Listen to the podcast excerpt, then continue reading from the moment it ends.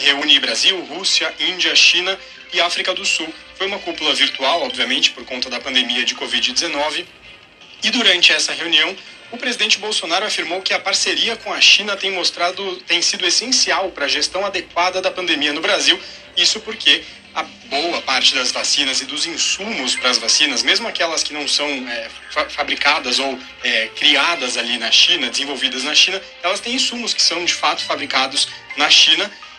E ele destacou então essa parceria, disse que isso tem sido essencial para esse controle da pandemia e também chegou a, é, a, elogiar ali essa parceria dos dois países. Mas vale a gente lembrar, Carol, que essa relação não é assim amistosa há algum tempo, né? Teve diversos episódios aí durante a pandemia que o presidente Bolsonaro colocou em dúvida a eficácia, a segurança das vacinas justamente pelo fato de insumos virem da China. Então, colocando ali um componente ideológico nessa relação, o que pegou muito mal na relação entre os dois países. Teve também problemas ali entre o deputado federal Eduardo Bolsonaro na disputa, na, na, nas discussões sobre a tecnologia 5G também fazendo críticas ali que causaram rusgas com a embaixada da China no Brasil. Então essa relação vem ficando pior nos últimos meses e agora de repente nessa cúpula dos BRICS a relação parece muito amistosa. Resta saber, Carol, quanto tempo que essa reaproximação, esse novo,